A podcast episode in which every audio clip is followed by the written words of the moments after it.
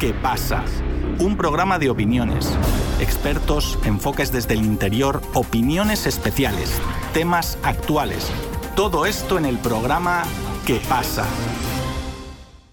La reciente decimoquinta cumbre de los BRICS que se realizó en Sudáfrica ha dejado claro el deseo por parte de distintas naciones del mundo de incorporar las filas de este bloque económico que defiende los intereses del sur global.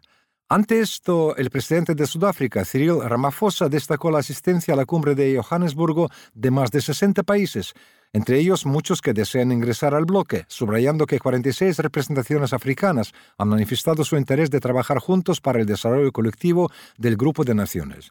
Igualmente, el líder sudafricano destacó la labor del BRICS para darle una mayor fortaleza a las monedas locales y al establecimiento de un comercio más justo, basado en normas claras. Nuestro compañero Cristian Galindo amplía el tema. Así es, Víctor. El discurso hace hincapié en la necesidad de establecer unos nuevos términos que permitan un orden mundial más justo, dando importancia a la cooperación entre naciones y la búsqueda de reglas de mercado basadas en el desarrollo social y económico entre los socios, tal como el BRICS está representándolo.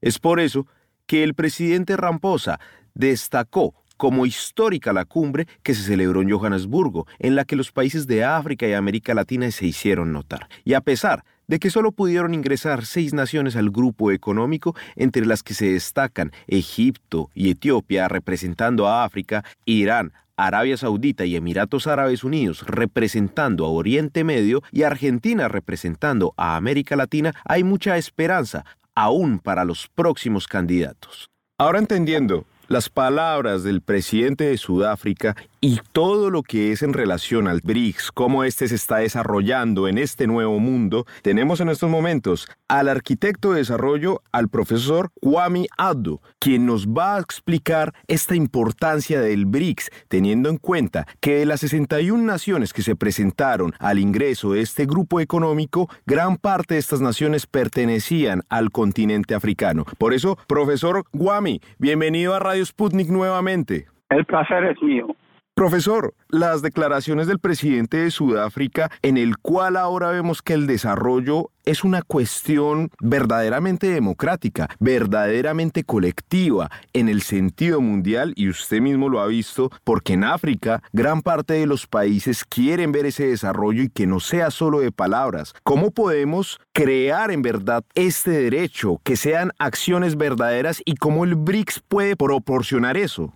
Sí, eso han sido algo que se han yendo viniendo y yo creo que ya el tiempo ha llegado. Ah, había un líder muy importante que se llamaba Thomas Sankara, que él era de Burkina Faso y su pregunta actualmente está prácticamente asumando lo que él dijo hace mucho tiempo acerca de la idea de tener este acercamiento justo y que podemos ver una cosa mucho más colectiva. Esta es la palabra clave. Y además, lo, clave es que las personas quieren ver la justicia social y que se pueden ver. Es cierto de que es tiempo para que se, comienzan viendo nuevos horizontes porque África han estado bajo otros proyectos desde hace mucho tiempo. Pero lo bonito de lo que han pasado, o el revelante más que todo, es hemos visto los resultados de lo que se han pasado. Entonces es tiempo para reflejar, organizar y también hay que también dar sus proyecciones, porque el mundo está cambiando y hay nuevas cosas que están adentro. Hay que entender lo que está pasando en África específicamente. No debemos dejar por atrás a la gente de América Latina, porque desde allí nuestros hermanos hermanas allá, forma parte de ese concepto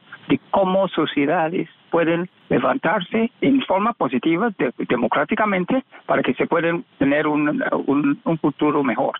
Entonces la intervención de esos BRICS es muy importante y está manifestado en la cantidad de países en África que están ya um, tratando de entrar a eso. Y ese me parece un punto muy importante para el mundo entero.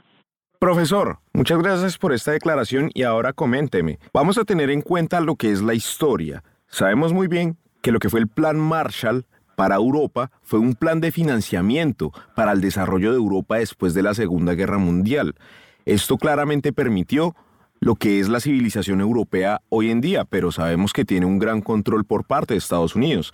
Pero este tipo de planes económicos a gran magnitud para desarrollar lo que es la tecnología, la sociedad y eso, nunca existieron para América Latina, para África o para algunos países de Asia, por lo cual vemos que hoy el BRICS puede proponer esta opción de créditos para el desarrollo de distintas naciones del mundo, lo cual sería una cuestión general, sería comunicativa, participativa también. Esto podríamos verlo como una oportunidad para desarrollar ese mundo que no se desarrolló tal vez por una cuestión racista, tal vez por una cuestión de clases o de discriminación, o cómo usted lo vería. Y eh, yo creo que esa es una plataforma muy importante para que podamos ver que somos nosotros mismos que tenemos que hacer nuestros propios planes.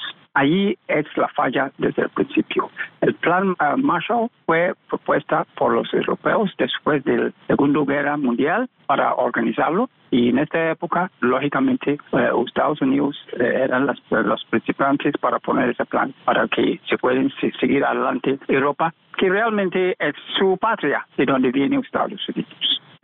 África, al mismo tiempo, también tiene una oportunidad única para organizar también su propio plan para que ya se pueden ya tener invitaciones a los grupos, en este caso los grupos BRICS, también para participar y también apoyar o guiar su plan. Pero la clave para mí es que los áreas, tanto como África como América Latina, ustedes tienen que tener sus propios planes hechos por ustedes mismos, donde ustedes plantean cómo ustedes pueden seguir su, su ruta. Y ese es el primer punto para lograr, como se dice, armonía en, relaciones a través del mundo. El problema ha sido cuando alguien te llevará su plan, desde el principio hay una falla, porque el plan que se han hecho no es basado en sus principios, está basado en los intereses de las personas que están trayendo el plan. Pero cuando tú mismo tienes su propio plan, y lo está proponiéndolo con mucho a, mirada a todos los puntos involucrados. Tiene que ser muy inclusivo y tiene que incorporar. Planes no tiene que ser que no se incluyen personas, no. Tiene que ser muy inclusivo.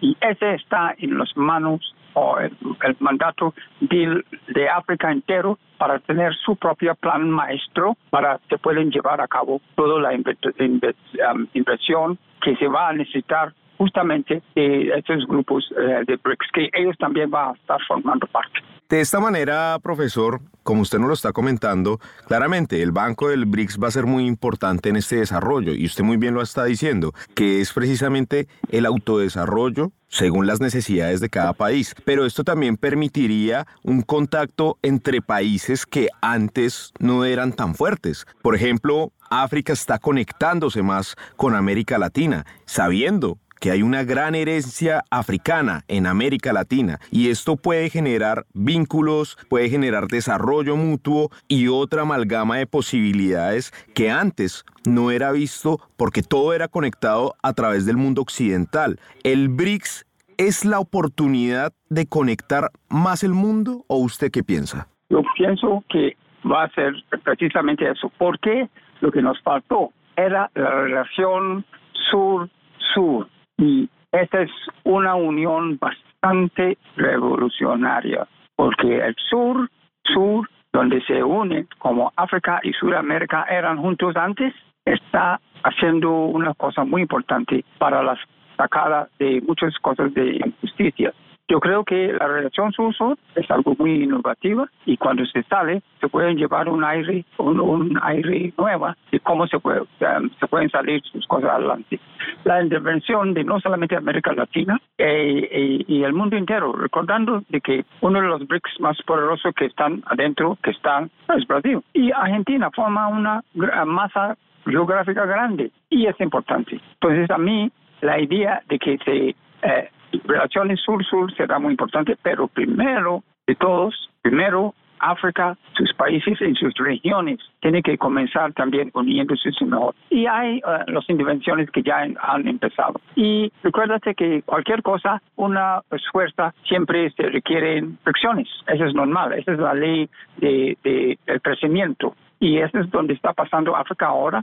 Por eso estamos viendo muchos conflictos y eso está diciendo que ya es tiempo para reorganizarse. Y estoy muy seguro con Sudáfrica, que han sido como eh, la base de cómo será todo eso, se va a haber otros grandes poderes a través del continente, como, como comenté antes, como Nigeria en el África del eh, Oeste, y como e-, Egipto, como ya se han metido adentro para representar a África del Norte, a África del Este, eh, representado por Etiopía, y lógicamente, tanto África Central, que el Congo, porque ese es en el centro y por eso es muy clave, teniendo todos los recursos, son básicamente, tienen recursos reservados de más de 35 trillones de dólares bajo esas tierras que no se han tapado todavía. Y eso implica que es tiempo para que África también pueda moverse y también América Latina pueden también comenzar, y ya se han comenzado también,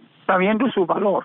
Cuando tú no sabes su valor, es muy difícil tener un plan. El plan, tú tienes que saber que tiene que ver todas esas estadísticas para moverse y para hacer relaciones completas para que el mundo pueda seguir eh, yéndose, creciéndose mejor.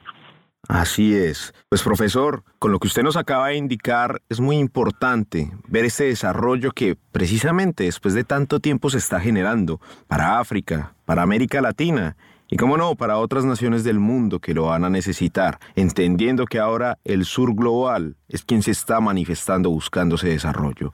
Así que, profesor Guami, muchísimas gracias nuevamente por estar acá en nuestro espacio y usted sabe, por acá siempre bienvenido. Muchísimas gracias y nos vemos muy pronto.